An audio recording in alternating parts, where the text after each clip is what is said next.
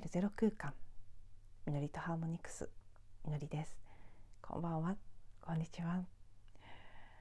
はい。大変お待たせしましたという感じですね。もうそんなつもりは全くなかったんですがあっという間に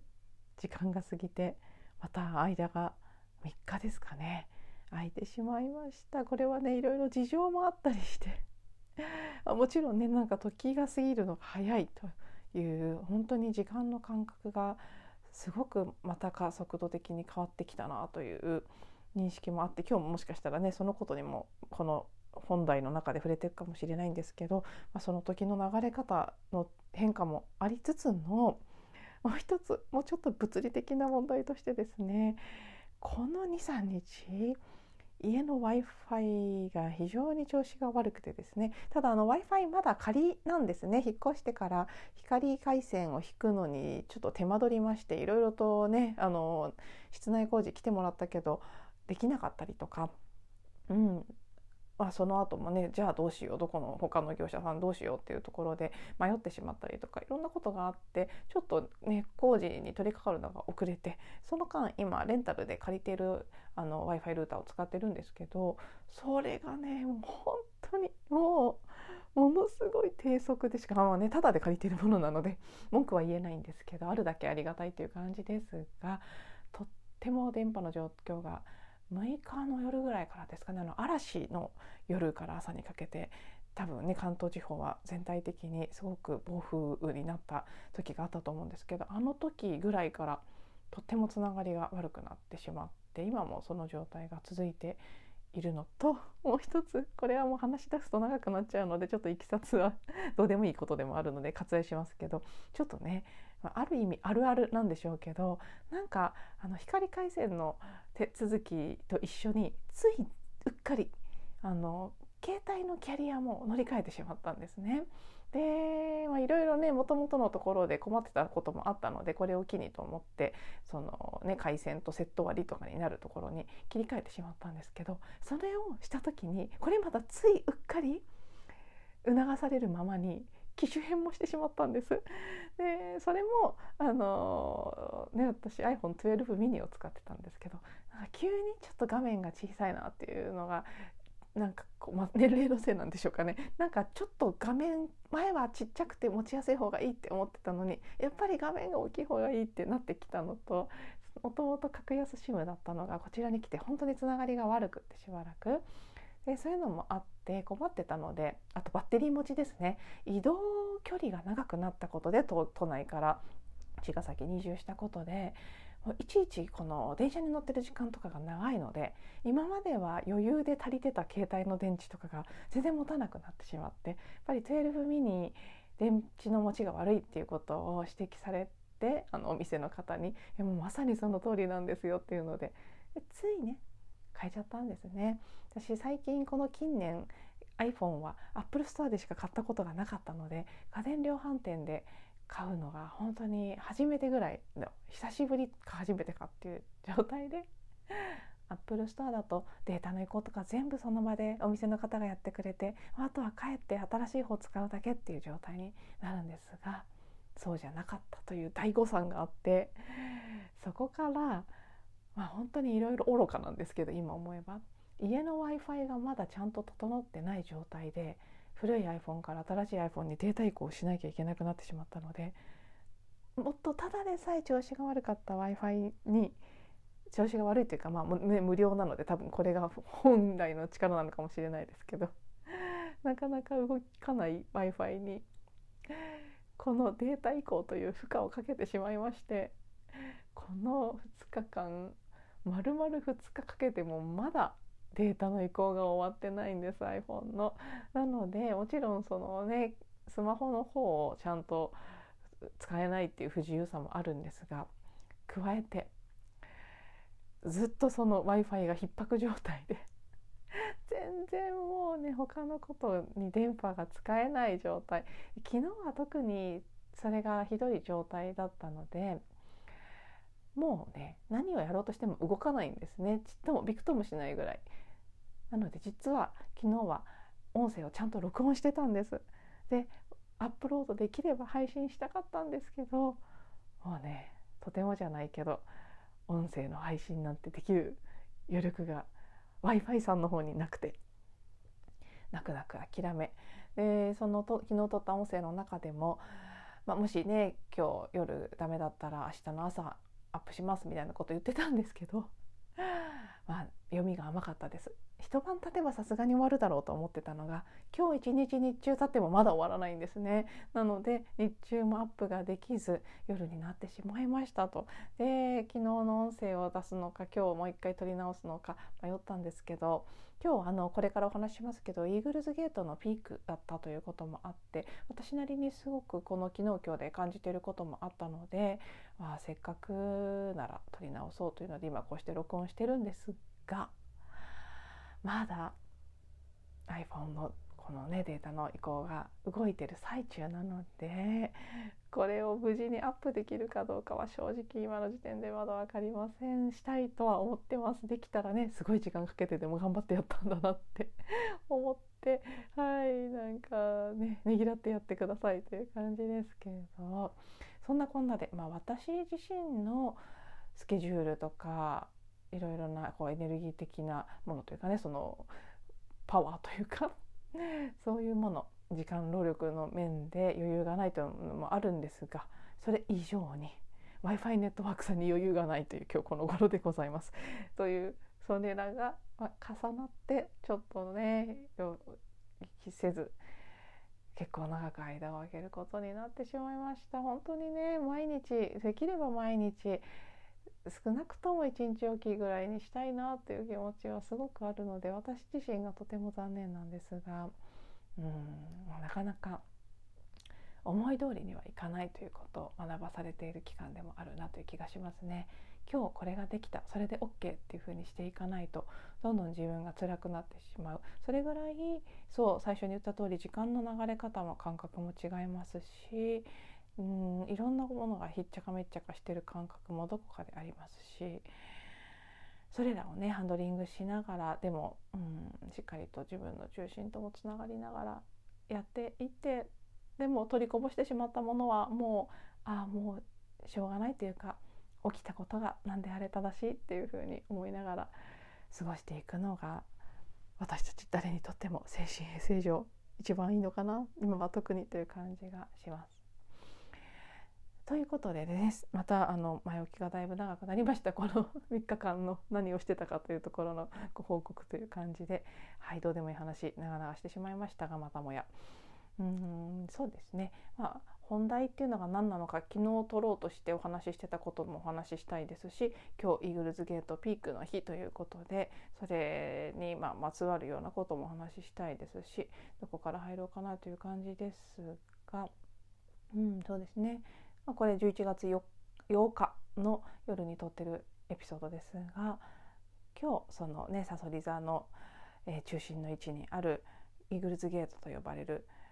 宇宙的なゲートが開いている日という開いている日というかずっとのこの期間ずっと開いてるんですけど特にピークになっているということですね。あと今日もう夜からと言ってたので今頃には、えー、と金星が、えーと、乙女座から天秤座へとサインを移行したということもこの日に重なっています。結構ねうん何かこう大きなゲートとか春分秋分とかもそうですけどと天体の動きの切り替わりなんかが重なる時っていうのはそこが強調されるような形でメッセージ性を持っていることあると思うんですね。で金星は天秤座がホームグラウンドですからあの支配性なんですね天秤座の。で私は天秤座が結構ね強い強調が強い人間なので、まあ、なんとなくちょっと嬉しいような感じもしつつ、うんまあ、あのラッキー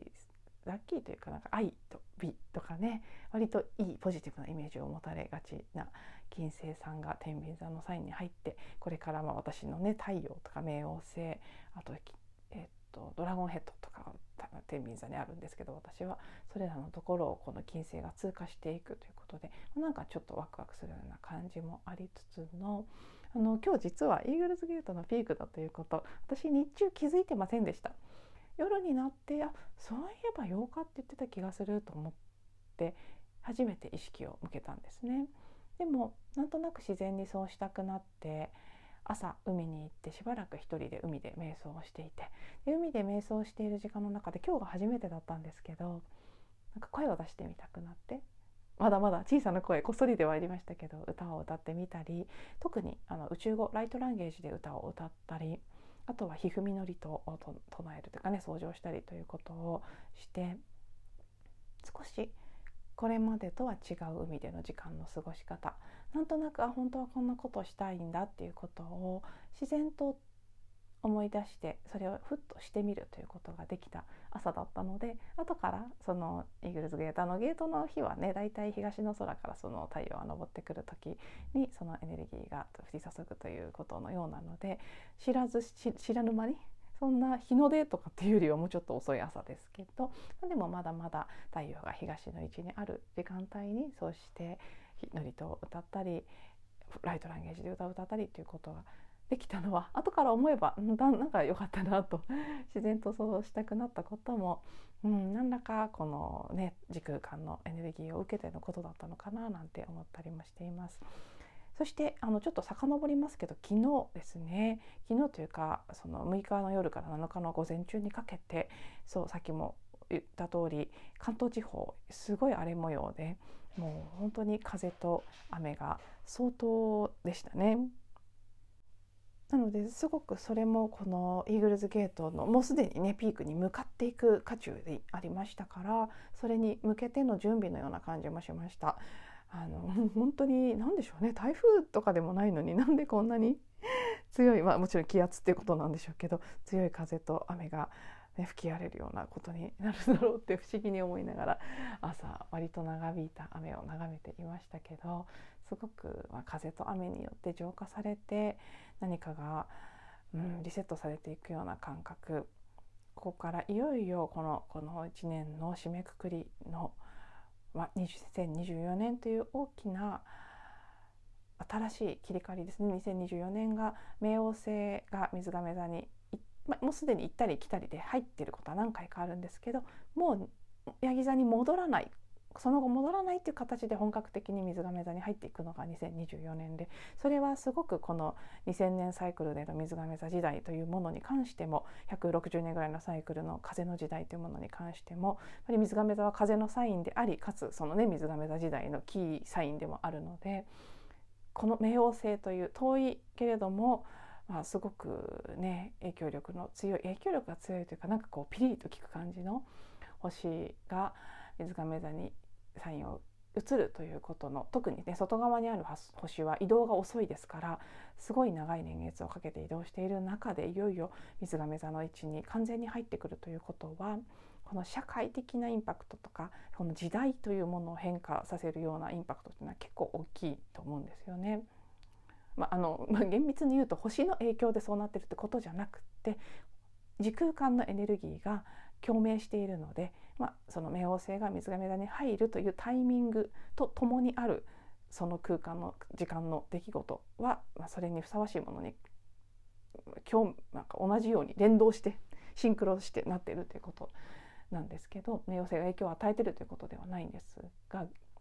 何であれすごくそのね変化を象徴するような形でその冥王星の水亀座入りというのが来年あるそこに向けてやっぱりこの2023年というのはそのねちょこちょこもう冥王星が水亀座に入ることを何度か繰り返しながらどんどん来年以降の本格的な切り替わりに向けての準備をしてきた1年だと思うんですね。それが最後のもうあと1ヶ月半ぐらいの残りになろうとしていて。すごくねこう深い変容がさらに促されていくもうだいぶこのデトックスというか浄化出し切っていくような部分っていうのは9月10月でやってきたような感じもするんですけどそれをもう少し着地させるとか定着させるとかそういう質感の11月12月になるのかなと私は個人的に感じています。もちろんまだまだね見てなかったもの出てくるという部分も引き続きあると思うんですけどでもうんそうですね。もうだいぶ出てきている状態からの次に向かっていく整理整頓整理整頓をしていくという感覚も強いのかなと、うん、感じていて。でそういうこのね本当年末に向かっていく一つの節目のようなタイミングにあってイーグルズゲート。そしてこのあと1111のねあのゾロ目の日エムリア元旦と呼ばれたりする日でもあり、まあ、なんとなくねこの1111のゾロ目っていうのはゾロ目の中でも特にななんていうかこう注目度が高いというか なんか独特なものがあるような気が私は毎年してるんですけど、うん。まあ、すごくこうそこに向けても日食月食のシーズンでそこにもね強烈なエネルギーがありましたけどそれが引き続きまた少し質感を変えてここで極まってさらに変化を私たち一人一人の中でも全体の中でも変わっていくの後押ししてくれているのかななんていうふうに感じていますね。感じました。今日このイーグルズゲートピークの日。そしてそう昨日のその前振りの前振りのような嵐ですね。はい。でそれとあとそうですね。昨日のエピソードの中で話していたことを今からそれを話すと多分30分とかなっちゃうので本当にかいつまんで少しねあの出さなかったけれども結構大事なこと話してたような気がするのでお話しすると。まず昨日は昨日の体験として純粋にうんあるものすでにあるもので足りているということをすごく強く実感した日だったんですね。あるもので足りるそういう言葉がパンとも自分の潜在意識から上がってきましたし実際の体験でもそういうものをいろいろな側面で感じた日でそれが考えたというより自然に何かこのダウンロードされてきたデータがバッとって自分の中で勝手に展開されるような形で、ね、あの ZIP ファイルパソコンでいうと ZIP ファイルが解凍されて開くみたいな感じで広がった感覚がありました。でもちろんすごくね一つ一つの体験はちょっとしたことなんですけど例えばそうあの昨日はねいろんな人が漆喰の壁取りをお手伝いしに来てくれてでみんなでこうワイワイポットラックのような形でご飯を食べたんです。でもそれはそうしようとしてたんじゃなくてなんとなく自分がおにぎりだけは用意しようと思ってたところから来てくれたメンバーが差し入れを持ってきてくれたりしてそれらが集まってなんとなく完璧な形になったんです。自然と。で自分私自身も最初ねちょっとその前の日そのさらにその一昨日ってことですね。あの iPhone 変えてしまった事件によって大変なバッタバタになってたので。で全然ねおにぎり以外何も準備できないなって思ってたんですけどふっと冷蔵庫の中を見てたまたま残っててしかもね早く使っちゃいたかった。野菜たちがあって。それと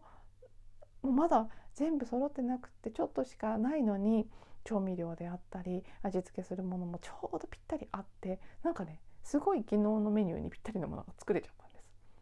そういうところからもあ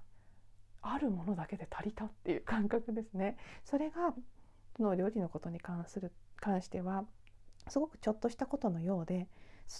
なんだけれども私自身の私自身からのメッセージのようにすごくはっきり感じたんです。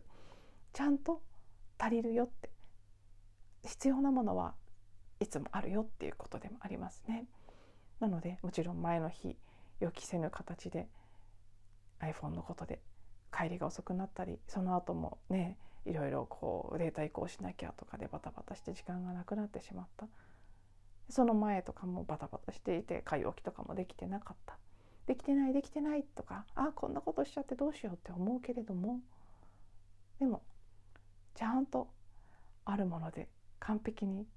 必要なものができるようになっていたそして私がたくさん作れなくても誰かが助けてくれて何かを持ってきてくれてそれが本当に量的にも味のバランス的にもなんかすごくね完璧な食卓になった感じがしたんです私は。あとはそうその漆喰を塗る作業もそれぞれがそれぞれのうん思いというかね自分のこうベストフィットなところで動いていって私はその塗るお手伝いができないで他のことでバタバタしてる時間も多かったんですけどそこをこうあ悪いなとか思いすぎず自分のリズム自分の感覚を信頼して動いていったらその一人一人の動きっていうのもなんとなく私ねこれは私が勝手に思ったことで周りの人はそう思ってたかわからないですけど何かすごくね調和したような感じがしてそういう実感が残る一日だった。そのことが昨日たまたまそうだったとか私がたまたまそうだったということではなくて全体の変化として私たちがもういよいよ本当に全てあるというところを体験していく時に入ってるんだと。今まではないないっていう体験をしていってないから例えば自分のスキルを伸ばさなきゃとかないから何かを手に入れて幸せにならなくちゃとかそっちがこう動機として体験してきた世界だった気がするんですけどだから奪い合いとか、ね、争いのようなことが起きたりもしくは競争というのが当たり前にあったりそうやってみんなそれは必要な体験だったので今までは良かったんですけどそれをね散々してもういいやってところまで来ている。その中で反転してあるを体験する時にあって何も頑張ろうとか何かを得ようとか何かこうね無理やりコントロールして何かを実現しようとかするんじゃなく起きてることが最善ですでにあるものが十分でで全てが自然に調和していくっていうこれまでとは逆側の体験をしていくタイムラインに入っていて入ってるのは間違いないんですけどそのことをより感じやすくなったなということが昨日の私のねちょっとした一つ一つは本当にちょっとしたことなんですけどそれがより集まってああそういう体験を今してるんだっていう実感があったのが昨日でした。昨日撮ったエピソードはそのことが主な、うん、内容だったんですけど、まあ、もう一つ今日すごく強くここ最近のテーマとして感じているのがこれは一つ前に公開したエピソードともすごくつながる内容なんですけど一つ前853話の後半ですね「慣れの力と自分を幸せにする。許可」というタイトルで出してる音声なんですけど後半の部分で話していたそのセルフラブ自己愛とか自分を癒すとか自分をこういたわるセルフケアとかそういったところに対してコミットが足りなかったしもっともっとそうしていきたいっていう感覚が生まれてますっていうお話をしたんですが今日ねクライアントさんとセッションをさせてもらったらすごくクライアントさんも今同じようなことを感じて同じようなことを体験しているそんなシェアをしてくれてああんかやっぱり今のテーマとしてあるんだなっていうのをお話しながら感じたんですね。私もすごいそれ最近感じてますって言いながら、うん、セッションをしていたんですけど本当にこれまで以上に今までだったらなんとなくスルーしていた自分自身の小さな声あもう少しそうですね。これはもしかしたら、えっと、前の前ですね。自分の心の声を聞くっていうの852話で話してたのでその続きにもなるんですけど。そう。小さな心の声のそれは嬉しいとか楽しいとかあるいはこれをしたいとかこれがいいとかそういうのもそうですしあなんか辛いなとかあなんかこれは不満だなとかもっとこうしたかったなとかそういう、ね、ネガティブポジティブっていうふうに一旦分けるとそういうどちらの声であってもその自分の内なる、まあ、ウニヒピリインナーチャイルドの声潜在意識の声それをもっともっと丁寧に受け取ってもっともっと微細に感じ取ってそしてそれに対して自分自身がそこに愛とケアを向けてあげることによって何かその外側に投影して不満に思ったり誰かを攻撃したりもしくは何か傷ついた気になったり勝手にっていうことをするんじゃなくて自分がその声を聞いてあげることで自分自身が癒されたり愛を感じたりしていくっていうこと。その、まあ、これはねセルフアイデンティティするホーポノポノのクリーニングの根本的な考え方ともすごくつながるところですけど自分が今どんな体験をしていようとそこにある自分の心の声感情ウニヒピリからのメッセージ声というものをちゃんと聞いてちゃんと受け取ってそれに対して愛を向けてあげるっていうこと。そこをより一層やっていきたいしより一層やっていく準備ができた。それができるところまで来た。だからこそまだできてないところに光が当たって気づかされているっていう感覚。すごく私自身もこの何日かずっとこの、ね、自己愛というテーマの自己愛というテーマがアップグレードされていってるような感覚ですね。成熟していってるような感覚。集合意識全体の中でそして個々人の中でも。それがあるからこそできてないところに気が付く。でもっとそうしていきたいという意図がある。そういう変化が本当にこうね濃淡の度合いとかうん現れ方は人それぞれだと思うんですけどなんとなく私はこの変化が全体の中で起きているような感覚がすごくしていてでその全体の一部としての私自身にもすごくもうより一層自分をケアして自分を愛してしっかりと自分の声を聞いてそこを自分でちゃんと満たして癒していってあげようっていう気持ちその意欲やコミットメントっていうのがすごく高まっていてまあねもしかしたら聞いてくださってる方もうん最近そんなこと考えてたなとかね言われてみればそういう感じ芽生えてるなとか思ってくださってる方も多くいらっしゃるんじゃないかなと思うんですがなんかすごく本当にこの自己愛というテーマ今成熟期に入ってちょっとこうねまあ、金星そうですね今金星が天秤座という話最初にしましたけど金星は自己愛自己需要を司る星でもあるのですごくね今回このイーグルズゲートピークと同時にそれがまあ関係性とか調和とかをなんていうですねエネルギー感メッセージとして持っている天秤座のサインに金星がそしてホームグラウンドに入っていくタイミングっていうところもあってやっぱりそこに光が当たるタイミングなんだなそういう時期なんだなということを今言いながら改めて感じました。はい、ではね昨日の分の、まあ、おさなんか配信してない昨日の分の駆け足のまとめみたいなものも付け加えかつ相変わらずの長い冒頭がありましたので全体長くなっておりますが、はい、最後まで聞いてくださってありがとうございます。また次のエピソードでお会いしましょう。次こそ間を空けずにやっていきたいなと思っています。はい。また、はい、次のエピソードでお会いしましょう。もう一回言っちゃいましたね。ありがとうございます。